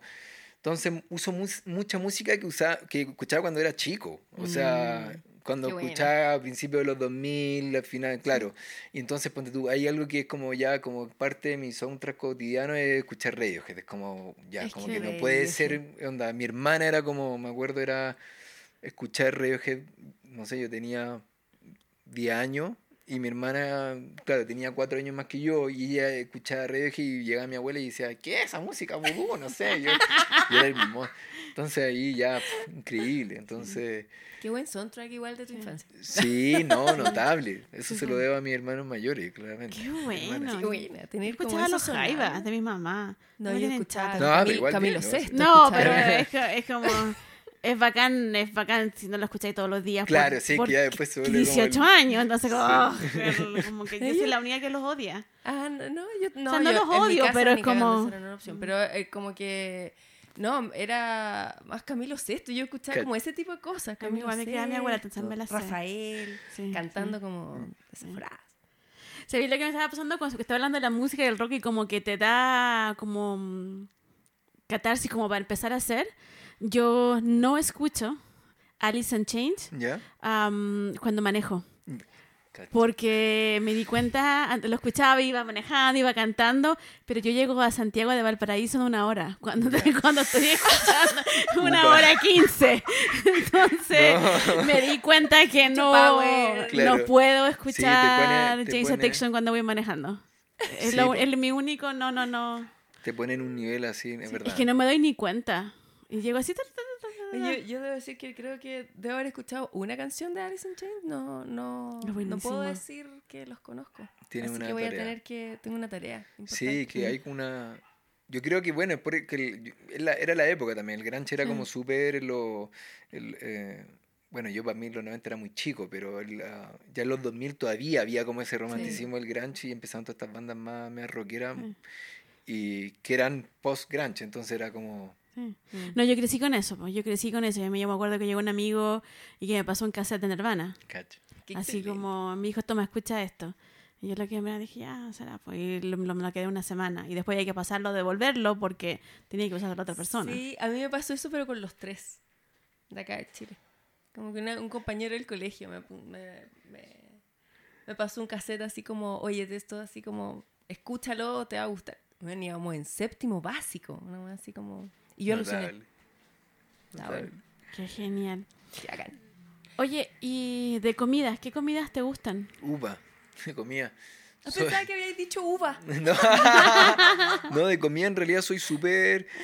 eh, siempre me agarran parecido como soy bien funcional para comida. Como de hecho, bueno, me puede gustar, hay comida, no sé, me gusta la comida, eh, el sushi, no sé, ¿cachai? Pero como el día a día soy súper como militar para la comida, porque más encima yo estoy a cargo de la cocina en la casa, entonces como comemos, bueno, como buen nicaragüense, comemos gallo pinto, frijol negro. ¿Qué es entonces, el gallo pinto es frijol negro con Ah, arroz. ok.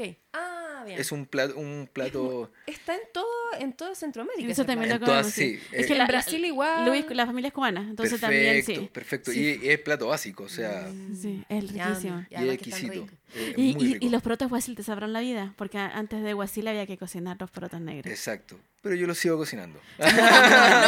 No. La- de- No has desde que conocí a- la olla a presión ha sido una gran aliada. No, yo ya no, porque mis hijos ya crecieron, Ah, ya. tienen 24 y 21, entonces ya no necesito preocuparme de su salud. Perfecto, entonces ya no lo hago. Pero cuando estaban pequeños, sí. Sí, No. no, la mía todavía No, me queda a mí harto rato. Se, se graduaron del liceo y fue como, ya. Listo, la Ahora pueden comer guasil. Perfecto, perfecto. Así como, no, y te salva la vida. Sí, no, apaña, pues sí, la apaña. Caleta, Sí, sí. caleta. ¿Y de cosas dulces, ponte? Eh, ¿Tienes cosas alguna dulces. preferida? O sea, no sé, pues, es que tengo una amiga que dice, ¿Mm? una vez le, le hice esta misma pregunta y me dijo, eh, sí, todo lo que no tenga crema. Las masas dulces me gustan. Y yo quedé como, wow, qué loco, masas dulces. Porque yo pienso en dulce y al tiro me, me imagino un pastel. Cach. Pero para ella era masas dulces, eso era su preferido, como, no sé, las facturas, ponte tú. ¿Qué es lo que son las facturas? Son- Ah, ¿Las medialunas? Exacto, las Ah, medias Una vez dije eso, claro, una factura y la niña como, ¿de qué me habla? No, Quiero- factura ¿Quiere no, boleta? claro. ¿Boleta, factura? ¿What? claro. Yo, me pasa que el, con las cosas dulces eh, soy no es mañoso, pero eh, como mi mamá hacía pasteles, Ah. era como es como que, oh, no, el bizcocho no, está medio duro. O sea, como que soy súper mañoso, así como, ¿cachai? Como, Como que es un como- crítico Sí, en el asunto, sí, ¿sabes? entonces como, o sea, no sé si sé, pero como que sé, no sé, ¿cachai? Entonces, lo que sí, ponte tú, me gustaba mucho la torta de trufa, como esa, Uh. como, sí, la de trufa, la que es como un Ya. bizcocho de chocolate con trufa, o la merengue lúcuma, esa también me fascina. Pero me gusta, pero tampoco pasa en mi casa que la, la torta puede estar dos semanas, tres semanas, y la tengo que botar porque como que no, No llama, no llama. no, no es que no llames, como que... No, ¿Y no, si la hace tu sí. mamá? No, tampoco. No, o sea, ahora las tortas todas siempre igual las hace mi mamá. Es como que Ah, ya. da lo mismo, cualquier torta. Pero sí, ponte tú, me gusta mucho la, la media luna. Como en la mañana, así, si está la posibilidad de una media luna con un café, wow, bacán. O, un, un- o el típico así, pal- eh, no, pa- eh, ¡Ay, sí! qué o el, el- eh, así como sellado. el sellado, puta, increíble. Como que y eso pa- como que no, como que soy un poco como funcional, pero en el momento claro, si me dicen y vamos a un lugar panorama bacán, papa frita, cerveza, feliz, así súper sencillo. ¿Con ketchup o mayonesa ketchup junto? no, no, no me gusta sola, me gustan con, ¿Con sal? sí. Sí, no me gusta, no me gusta tanto. el- ¿Algún dato de alguna de un lugar de papas fritas así como No, soy súper así, no, pucha. el cualquier lado el ya para ti es felicidad? Sí, el ponte tú el medio kilo de de raza, él te anda súper bien, no sé, como... Qué. Genial. Lo- la, lo- la mano es como chuntarle cuando el aceite anda bien igual, pero es que eso ya como que tenés que ser de la zona y... y- y No, el aceite es clave en este. fa- Bueno, Súper obviamente, clave. me enca- eh, pero no tiene que ser aceite fresco, así como recién cambiado. Tiene que ser aceite ya. Sí, como en o sea, medio tiempo, porque si no, sí, lo- si el, no, el ya, extremo es como que la Tipo- consecuencia el día siguiente no es, no es menor No, tampoco. tipo No, la que a, la- a las 12 del día no, pero sí a las 4. Claro. porque el aceite. Claro. Bueno, el aceite sano, no. Como para ahorita no. Tal vez ahora en la pandemia me ayudó como un poco, como que ya teníamos, había que dedicarle más, más, más, más gana a la cocina, como un poco la comida tailandesa, así como, pero básicamente para mí era no, era, era hacer cosas con curry, o más, más india, ¿no? Más- no tal vez Sí. no tan tailandesa, como cosas con curry, y eso básicamente era comprar un curry en el súper, el pollo, saltearlo y después, oye, leche de coco, va y empezar a cocer, oye, quedó el plato así bacano, así como... La luna, lo que te mostré el otro día. Pues mi hija compra los potecitos de diferentes curry y, y los va mezclando. Ay, lo probé. Y es súper rico. Sí. Rico. Te Y dicen las lentejas, power, O sí. sea, arroz y, y puedes incluso no con pollo, puedes hacer con, con otras cosas y Sí, el otro día solo saca la lenteja. power. Pero aquí nunca comida y Yo había solo la cebolla y lenteja. ajo. Había arroz y había el de curry. Y dije, Cacho. ah, chucha, ni pimentón tenía, po. Ah. Entonces fue como, Pero ¿qué hago? Es como, wow. Sí, no, y quedaron riquísimas. Primera vez que lo uso, no le conté a ella para que no me retara, porque Claro. estaba haciendo lentejas y ellas son, o sea, son chilenas, no podéis mezclarlas en el, Es que hay una lenteja, hay una lenteja naranja Ay, que que es buenísima, que es Sí. muy rica y encima no necesitáis echarle agua, como que Mm. ¿No? se, hace- ¿Se no. cocina de una? Sí, bueno, por lo Yo menos las la he que yo visto. compraban. Pero sí, no porque de hecho se, deshace muy fácil. Es Sí. como Ah, mira. Es riquísima. Mm. Ñay. Es muy rico. Yupi. Me Está dando hambre. ¿Películas ves? ¿O series, ponte tú? eh, sí, sí. ¿Hay alguna? O sea, actualmente no, poco, porque igual eh, estoy me, me- me tiempos y cosas. Sí, entre que me metí a estudiar el magíster y toda la cuestión, entonces como serio? que sí, en, en el magíster en artes visuales de la, de la Chile, entonces esa cuestión ya como que no, no hay tiempo. Y, y, y debo admitir también que me pasa que Netflix generó un mal bicho en mí de que antes era mucho de buscar, de hecho, antes como todas estas páginas piratas, de buscar las películas, Mm. ¿cierto? Y descargar y los subtítulos y de armar carpetas y el disco duro y la cuestión. Ajá. Hasta que empezó a salir estas plataformas donde te lo entregaban súper fácil, pero de repente ya es súper fome. O sea, Netflix ya como que no. Como que ya le, le pusiste gana tres meses, viste todo y después ya no tenéis que ver. Es como. No, tenéis que esperar hasta que la cambien por el hemisferio norte. que- Es bueno, horrible.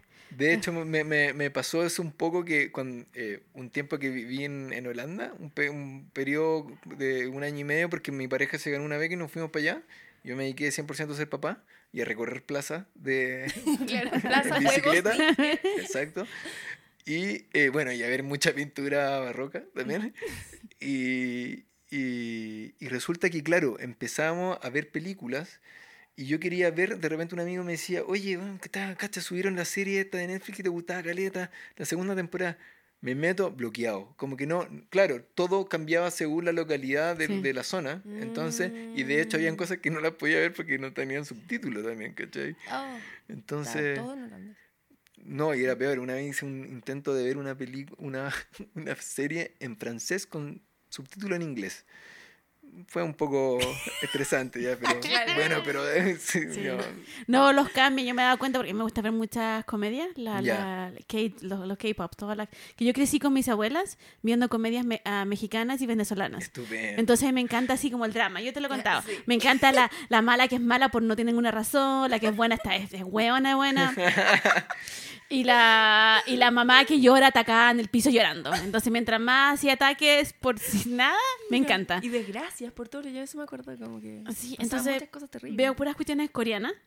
Porque mi cerebro, sí, sí, no, me aquí en la casa mi hijo me dice, mamá, pero tú eres inteligente, eres artista, tú lees, ¿por qué ves eso? Y le digo, porque me encanta. Estupendo. Pero el problema que tengo es que me lo cambian por el hemisferio. Entonces, cuando es calor aquí, hace calor, una toca atroz, me dan todas las comedias de invierno. Entonces, y, y así, y así- y el, y el invierno, cuando uno tiene Ah, ese tiempo revés. para verla, tengo que, que esperar. O siento yo, entonces las guardo. Las guardo para el invierno. Como, esta está súper buena, pero esta parece que invierno te la vamos a esperar. Así como para abril, para junio. Y así Que me hago lista. todo combinado. Sí, porque si no, no, no podéis ver si está nevando todo el rato en la comedia, estar aquí con un calor de mierda, no, no se puede. No, es, no, imposible. Sí, Y bueno, y me encanta ver tele. De hecho, se le, dice- le dije una día, me preguntaron, a mí me decía, no, es que organiza exposiciones. Y le dije, no, yo no quiero hacer gestión de arte, yo lo único que quiero es ver tele y pintar. Un buen pasatiempo. Grandes, ¿eh? grandes sí, como, la- como Bien. que yo quiero hacer eso. ¿Qué, qué, qué es tu vida? Ver tele y pintar. Excelente. Y ahí, me, ahí estoy feliz. Estupendo. Máximo. Y eso fue todo. Gracias. Ah. ¿Viste alguna película? Como o alguna una que se tenga a la mente como No, tengo una muy metida en la Última. cabeza que es la última que vi. que- eso? Que, es la de Las von Trier. La. ¿Cuál? ¿Cómo se es? De, eh, de Jack House Building? ¿O no? Al- bueno, la casa de Jack, eh, la traducción. Yo he visto Y muy es- poca de Lars von Trier. Y es súper es súper fuerte. O sea, eh, bueno, Es que como toda es película de él. muy así. De hecho, la vi como en, como en tres tandas, así como porque me quedaba dormido. Como, pero por lo general siempre debo admitir que la película que Ah, me... La casa de Jack. La casa de Jack, claro, que la, la, la traducción es... O sea, acá. digamos. Sí. Eh, la, por lo general siempre me gustan un poco las películas media eh, de detective, asesinato y cosas como Ah, ese, ese corte.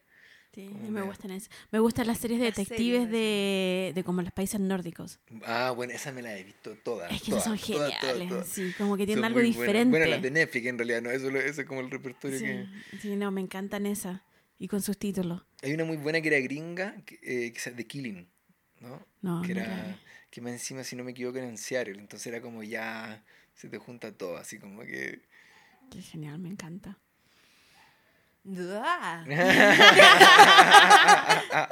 Que la Sí, Bárbara me- estaba me- buscando la película en el teléfono. Sí, No, qué sí, eh, nervio, loco. sí, no, no es- no como, eh, guau. Sí, Es que es intenso. sí. Oye, yo quería hacer, intenso. no sé, ¿tienes otra pregunta? Que tengo como Creo una- que en este minuto no. Yo quería preguntarte porque este es como el último capítulo de la temporada. Están pasando muchas cosas con el arte en general a nivel mundial. Y tú estás bien metido en el arte. ¿Cómo lo ves? Como para el futuro, como de aquí a ahora. Porque igual, o sea, de hecho, ha- hay ferias y hablaba con artistas, están todos como, "Oh, no se vende nada, no se vende nada. Pero no quiero así como preguntar como que se va a vender o no se va a vender el arte, sino que qué está pasando en el medio del arte. ¿Qué es lo que ves que está cambiando? ¿Qué es lo que está sucediendo? ¿Qué, qué tipo de trabajo a la, a la gente está haciendo o, o, a- o qué la gente le está gustando? Wow, es una pregunta bien. eh, tiene harta salida, yo creo, porque me pasa que. eh, a ver, en, en relación a lo comercial, Mm. creo que es súper fuerte lo que está pasando con esto de lo. Hay un concepto que creo que lo mencionaste en uno de los. Sí, de los NFT. ¿Cachai? Como eso de, de que se hacen cosas digitales y tiene un... eh, Eso o yo encuentro que es algo ya... Como que rompe un poco como algo, un, un modelo, por así llamarlo, donde estaba el valor sobre la pieza, entonces ahí ya empieza a aparecer más el valor sobre, eh, sobre el artista. Bueno, que un poco lo que pasa, a ver, quiero decir que también el mercado del arte se ha movido así un poco también, ¿no? Eh, hasta el punto donde cierto artista llega a cierto reconocimiento y por ende la obra empieza, se evalúa más. Mm. Eh, entonces, yo creo, y yo siempre lo que he, he hecho es como tratar de alejarme. O sea, en realidad no es que me alejaba, también nunca he estado adentro, para ser honesto, ¿cachai? Como, y entonces como que no me... eh, los monos van a seguir saliendo, ¿cachai? Y, y siento que, que si aparecen nuevas formas, eh, todo bien, pero también siempre eh, uno empieza a valorar, en mi punto de vista, cuando, las, cuando la producción de las obras de los artistas son más reales en el sentido que son más auténticas y no pretenden responder un mercado. Entonces, eh, en relación a estas nuevas formas que están saliendo como de, generar obras digitales o hasta qué punto esa construcción, o mejor dicho, de construcción, esa producción de obra responde básicamente a, un, a una, eh, una seti- donde ya si antes uno puede decir, claro, lo que hacía Andy Warhol, que en realidad el fin no necesariamente era venderlo, sino que llevar el, el- todo lo, el pop, ¿cierto? Llevarlo a un, Mm. a un contexto mucho más, eh, eh, más académico y galerístico. Entonces, llevar toda esa cultura pop. Acá lo que está pasando que, claro, y lo llevaba mediante la serigrafía, que se, se serializaba todo, ¿cierto? Acá yo creo que se desbordó un poco, como que se reventó todo, ¿no? Entonces ya como que... eh, siento que un poco como el fenómeno de, de- de- de lo que pasa también con el capitalismo, ¿no? Que al final se termina mordiendo la misma cola y todo hasta se auto, un auto boicot, ¿cierto? Con, con lo que pasa. Y ahí me hace volver un poco como a esto que finalmente, muy romántico yo, me gusta, siempre va a ser mucho más potente eh, lo que te pasa presencialmente con una obra, ya sea una performance, ya sea una pintura, sea una instalación, eh, cómo dialoga también, cómo eso irrumpe también en, el, en, en la lectura, ¿cierto? En el, en el, en el, el sentido, cómo, eh, cómo eso interactúa en su entorno, ¿cachai? Sí. Que es como un poco... eh, Sí, eso, como... Yo creo que eso es lo más power finalmente, a mi punto de vista, ¿cachai? Como... Y donde también se genera también como... como como visiones mucho más críticas y, y en relación a, aterrizarla a una realidad mucho más, más, más palpable, ¿no? ¿no? Que, entonces, si bien es cierto, hay, hay, hay cierta, por así decirlo, intervenciones que se pueden hacer a nivel digital o a nivel que pueden ser muy power y pueden ser muy, porque claramente eh, eh, hay artistas que son muy creativos y que van muy a la vanguardia, no sé, como ponte tú esto lo que habla también Padlet, como de la, de la imagen operativa, ¿cierto? Cómo dan vuelta esa operatividad de la imagen y hacen obra a partir de eso. Encuentro que también es súper, wow, ¿cómo, ¿cómo se te ocurrió eso? Así como, wow, ¿cachai? Pero, pero por lo mismo siento que eh, me ha dado la sensación de que en el último tiempo el hecho de que la tecnología se ha vuelto mucho más, eh, eh, eh, más accesible, ¿cierto? También ha hecho que se valore más como una, una, la factura que tienen las cosas, ¿cachai? Entonces, de hecho me pasa como lo que trabajo también a nivel de imagen, que me gusta trabajar como imágenes que sean como imágenes que son, que son imágenes que están en cualquier parte, ¿cachai? Y esas Mm. imágenes volverlas, que en un- su contexto en el cual eran de rápido consumo, volverlas lentas. Sí. ¿cachai? Como, eso como que es lo que de alguna manera me ha, me ha- me ha motivado últimamente trabajarlo a partir de la pintura, ¿cachai? Cómo la imagen puede ser tan manipulable hoy en día en una pantalla, ¿cachai? Como, como el, el nivel de, de, de símbolo, lo que significa un cuerpo en cierto contexto, eso puede ser absolutamente Mm. eh, tener otra lectura o generar una particularidad con cada persona que la ve también, ¿cachai? Entonces, eh, siento que también eso es interesante, como, como también problematizar las cosas de lo que vemos y cada vez me cuesta más eh, eh, ver algo por medio de una pantalla y que, y que me llame tanto la atención, ¿cierto? Sí. Porque finalmente Mm. todo es posible, eh, ¿cachai? Como, y, en- y, y- nada, o sea, es lo que pasa también, eh, cómo los medios se hacen hoy en día cargo de cosas como, bueno, la, la- el plátano con el- la, la cinta pegada, Sí. ¿cachai? Entonces, como... No, y se vendió más de una vez el mismo y día. entonces, finalmente tú no Es que eran vendes, diferentes plátanos. ¿cachai? Entonces, tú vendes el derecho de, de la obra. Esa persona no es que tenga el plátano con No, la un, cinta, un sino que... papel que la- con las instrucciones. Y que ella puede poner el plátano y la, cuando, cuando vengan todas sus amigas o todo su, o él, porque claro, hay un hombre también que lo compró, creo. Eh, entonces, claro, finalmente, ¿cuál, cuál? Yo creo que ahí siempre el tema de, de, de- de mercado y, y son dos cosas que, que, que andan por ahí un poco en paralelo, ¿no? Como, ¿qué es lo, qué es lo que te interesa también a uno como, como artista? No sé, a mí en particular nunca he estado, nunca he, he vendido mucha, en realidad, más allá de los amigos, la suegra, ¿cachai? Familiares. Nunca ha sido, nunca, entonces como que tampoco, nunca me, me he dependido de eso tampoco. Entonces me da cierta libertad a pintar lo que quiero, sí, claro, son escenas mega grotescas, lo mismo, ¿no? La- como siempre me pongo a pensarlo como un poeta o un escritor que tiene que escribir un libro de la historia y si, y nada, la tienes que Mm. escribir nomás, o sea, como que, entonces, por ahí es como un poco el, el motor. O sea, obviamente siempre que te, te invitan a cosas, siempre te va dando un poquito más de energía y cuando no pasa nada uno dice, ya, filo, para la Mm. casa. O sea, ¿qué sentido tiene? Pero bueno, ahí también son cosas que van respondiéndose con el Pero camino. tú, claro, pero a ti como anhelo, ¿existe eso? ¿Está como ponerte en una galería, estar presente en algún lugar, vender tus cuadros? ¿O es algo que en verdad no, no tiene... O sea, yo creo que si pasa, yo feliz que, que pero pase. No me, no me cierro, no me cierro esa posibilidad, ¿no? Como de que, pero tampoco es un anhelo, o sea, yo creo que igual siempre hay un, hay un, mentira, hay un gran mito como del artista, como de- del exitismo, ¿cachai? De estar en la galería, otras cosas, que obviamente que si suceden, a uno dice, oh, bacán, ¿cachai? Como que empezáis a, a- a sentir cierto reconocimiento, pero al mismo tiempo... eh, si no sale, claro, se vuelve más difícil el camino, pero también empiezan a abrirse otros otros caminos, no sé, también como te, te empiezan a invitar a, a lugares que son más alternativos, ¿cachai? Que no son, eh, no son con un ámbito tan comercial. Entonces, la, mientras circulen la... Yo creo que lo que sí me interesa es que circule la obra, como que tengan eh, alguna una recepción, que la gente Mm. pueda interactuar, que opine, que, que no se queden guardadas. Yo creo que Mm. allá que si empiezan a, en- a entrar en un lugar más comercial, yo no, no tendría problemas, no, no, me, no, me, no me cierro a eso, pero no Mm. es, finalmente no es ese Eso, el claro. objetivo, Mm. ese es el Mm. fin con que nace la... Siempre he tratado como de, de, claro, de, siempre he tenido la necesidad de generar lucas y por eso yo creo que también me pasa que he tenido que compatibilizar, ¿cierto? Como la producción con Sí, eh, la, lo, lo, lo laboral, que de repente cuando se vende algo es como uf, bacán, como entra el tiro al, al- a la caja ahorro así para lo bueno, para lo que sea en realidad.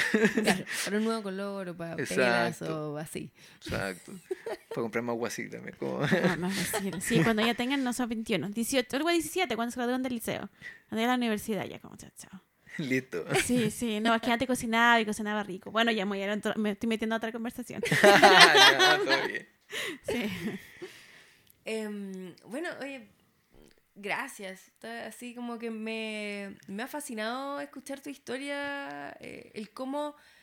Lo que más me, me, me agrada es esta, lo que tú decías antes, como esta inocencia con la cual entraste al arte y que un poco se mantiene y eso es fascinante, es, es muy refrescante, en verdad, como, como escuchar una historia desde, desde eso, desde el simple hecho de que haces arte y quieres que esté, que exista, que interactúe, que se vea, me parece bacán. Es que encantada Bacán, de la gracias. conversación. A mí me parece igual. Sí, lo mismo. Siento que me gusta ese hecho que está experimentando, que está haciendo arte porque quieres hacerlo. No porque quieres, no sé, tienes algo planeado, sino que lo, lo necesitas. Claro. Y eso, y eso para mí como esencial no artista. Y yo estoy metida en este mundo de NFT mm, súper hiper metida. Y, mm, y muchas artistas hacen eso, lo que tú dices, que como obra para que se venda. Y siento que la- en, en el mundo físico también, como oh, esta, esta flor se está vendiendo caleta, entonces vale, pintemos esta flor sí. Y pienso que pasa, pasan los dos. Y, y lo que yo me digo, "Y ustedes están aquí haciendo arte. O sea, independiente si se venden en este formato o en otro formato, están haciendo arte. Y la tiene, ¿por qué lo hacen? Y, y tú lo haces porque lo necesitas tú. Claro. Y para mí el arte es porque uno lo necesita. Y como que te agarra y te abraza y no te suelta y uno quiere sacar esta cuestión de encima y como que no te suelta. No, y, y- y es verdad, porque es súper complejo, porque de repente uno también dice, ya, pero que, eh, o sea, hay una realidad también económica, entonces Sí. como, que no es menor, en mi caso tengo dos hijas, entonces Mm. como, eh, y, y- y también uno empieza, sobre todo, y hay algo súper, como, cómo empezáis a valorizar el tiempo de trabajo. Mm, wow. Y eso es súper como. Y eso, y eso Gran yo creo que es algo pregunta. que me, me, me, me, me- costó mucho como. Como ya. O sea, estas cuatro horas acá a la cabeza, ¿cachai? Como filo, Mm. como que va. Acá no hay. Tengo, y eso, eso es como complejo también, o sea, sobre todo en un, en un sistema donde estamos cada vez más insertos como en, en una produ- como la necesidad de una producción. Y precisamente cuando yo, para mí pensar como cuando uno logra producir algo que realmente sea como que te hace sentido, muchas veces significó estar mucho rato borrando, Sí. cambiando. Ah, claro, sí. Mm. Entonces no hay, no hay algo, claro, no hay algo en ese, en ese, en esa decisión de sentarse que te da eh, la certeza de que va, va, Mm. va a salir algo Sí. concreto. Y ¿cachai? además es un, un proceso que viene de antes, desde antes que te sentaras hacer las encima, cosas. Ya lo estás ¿cachai? craneando así como a veces lleváis meses, bueno, no sé yo, yo llevo meses con la cuestión en la cabeza hasta que tengo ese instante.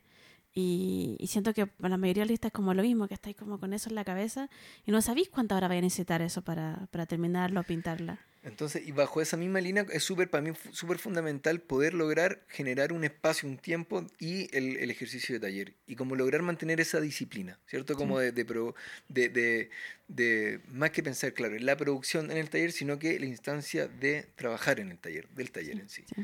Entonces, y muchas veces, como, como esta lógica más de, de paternal, eso igual me, me, me ha logrado como generar un, una dinámica que de repente me juega a favor y de repente me juega en contra, donde de repente hago cosas que son muy como las había pensado y digo, no, entonces no apareció nada nuevo, es lo que está, ¿cachai? Entonces como que va, pero entonces después, bueno, cuadro de nuevo, se borra, no sé, ¿cachai? Entonces, eh, nada, es como que siento que, y eso, y poder, incluso hoy en día, eh, poder darse ese lujo es muy power, ¿cachai? Como Sí, pues. muy Como power, encontrar, claro, Sí. encontrar cuatro horas en el día ¿cachai? para enfocarte en eso que no se sabe lo que acabas de decir, como que no, es incierto. Exacto, ¿cachai? Entonces, y eso sí. solamente es es la, como la constancia, que Mm. siento que algo como muy, muy relevante, eh, él lo, te lo va a dar, ¿cachai? Y de ahí obviamente uno empieza, claro, a generar ciertos como eh, órdenes, entonces ya una vez que se tiene un, un- un- proceso ya más claro, buscar espacio y, y- y que se den o, o- o de repente ya aparecen también posiciones colectivas y bacán, ¿cachai? Pero siento que igual de repente se van, de repente las cosas funcionan más rápidas y hay más recepción o, te, o, salen más cosas y de repente es lento nomás y hay que darle nomás, pero... Mm. Pero eso también es una respuesta que yo me hago para autoconvencerme también, porque Sí, de pues, repente obvio. pasáis por etapas que, que, que ya es como que, no, chao con esto, ¿cachai? No, voy a dedicar Mm. solamente a hacer serigrafía. Y después como que estoy haciendo una serigrafía y se me ocurrió algo, maldición. No, no puedo. No se puede. Es sí, sí, la- es como, como el ser artista es, Es eh, que es eterno, ¿no? como una hay- maldición. Claro. Sí, pero o sea, no, no, Es curse, no es mala, pero es como... Es como, claro. Es un don y una, Sí. y una Como el poeta maldito, es como- Sí, sí, como puta, se me ocurrió otra idea más. ¿Qué hago? Como, sí. Terrible. Terrible. Bueno, Es infinito. y con esa, y con eso Sí. estamos. Con eso estamos. Sí. Muchas gracias. No, gracias, de verdad, muchas gracias a ustedes. Fue muy, muy bacán venir acá y, y poder hablar con ustedes. Sí. Siento que sacaron muchas Todos cosas para seguir hablando, pero, Pero a dejar hasta aquí. siempre ocurre. Bacán. Gracias por estar ahí a todos.